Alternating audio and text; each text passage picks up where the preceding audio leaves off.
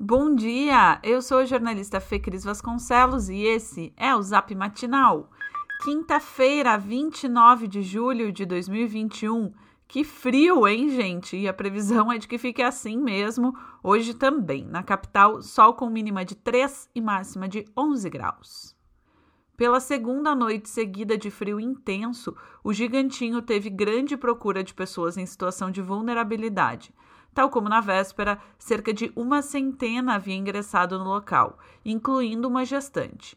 Apesar da ampliação da rede de apoio para este período de frio mais intenso, há quem resista à ideia de abrigar-se para ficar na rua, alegando manter sua liberdade. Ainda assim, a Fundação de Assistência Social e Cidadania garante que há busca ativa para evitar a exposição ao frio de pessoas em risco. Também estão sendo usadas pousadas conveniadas com a Prefeitura e albergues, além de sete paróquias que disponibilizaram 80 vagas para acolher pessoas encaminhadas. Caso você saiba de alguém que necessite de acolhimento, pode entrar em contato com a FASC pelo número 156. A estrutura do Gigantinho estará disponível até sábado. Enquanto na capital uns fogem para se proteger, na Serra o frio intenso faz a alegria dos turistas. Nevou e não foi pouco na região, onde a sensação térmica chegou a menos 3 graus nesta quarta-feira. O clima gélido animou os visitantes, que atingiram a ocupação máxima dos hotéis da região das Hortênsias, estabelecida em 75% da capacidade por conta da pandemia.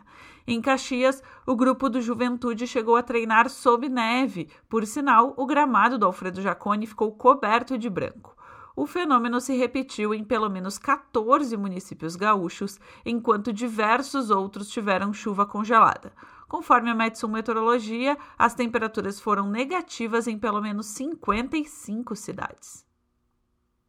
Das 486.810 doses de vacina contra a Covid-19 que chegaram ao Rio Grande do Sul, 68% serão usadas para completar o esquema vacinal daqueles que já tomaram a primeira injeção. Cerca de 6 mil doses da Pfizer foram reservadas para gestantes e puérperas que receberam a primeira dose da AstraZeneca, enquanto outro lote de 7 mil será destinado a adolescentes de 12 a 17 anos com comorbidades. Conforme a Secretaria Estadual da Saúde, os próximos lotes de imunizantes servirão também para reparar eventuais distorções. Para isso, os 497 municípios gaúchos foram separados em quatro categorias, considerando o porte populacional e a média percentual das coberturas vacinais de cada grupo. As cidades que estão abaixo do índice receberão doses para equalizar a diferença. A pasta acredita que 200 mil doses divididas entre 257 prefeituras devem resolver o problema.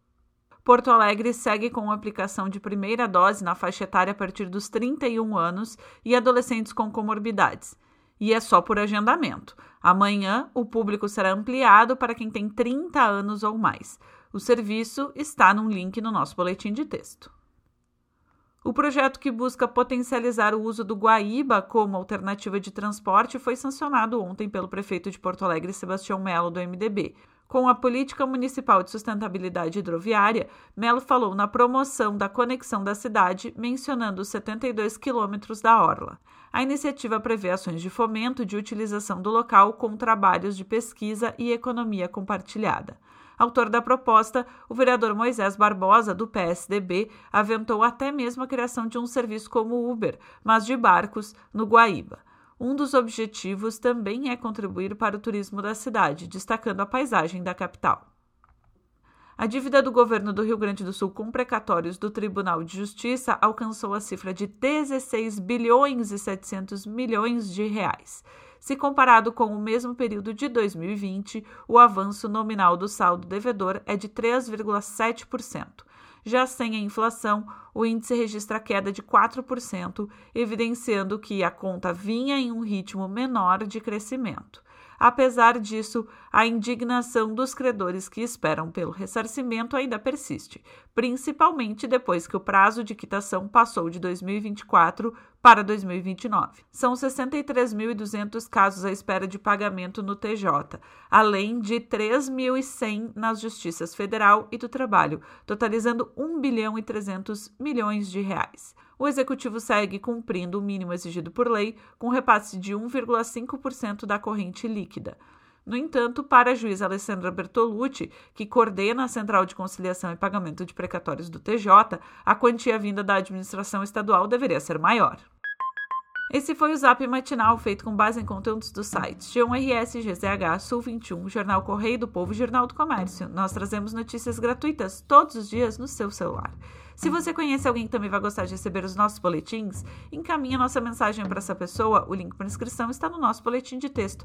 Aliás, caso você ainda não receba a newsletter Matinal Jornalismo no seu e-mail todas as manhãs, inscreva-se gratuitamente ou considere fazer a nossa assinatura premium para ter acesso a todos os nossos conteúdos e também, é claro, apoiar o jornalismo local. Siga também a gente nas redes sociais, arroba Matinal Jornalismo no Instagram e arroba News Matinal no Twitter. Um abraço e ótima quinta-feira gelada para todo mundo.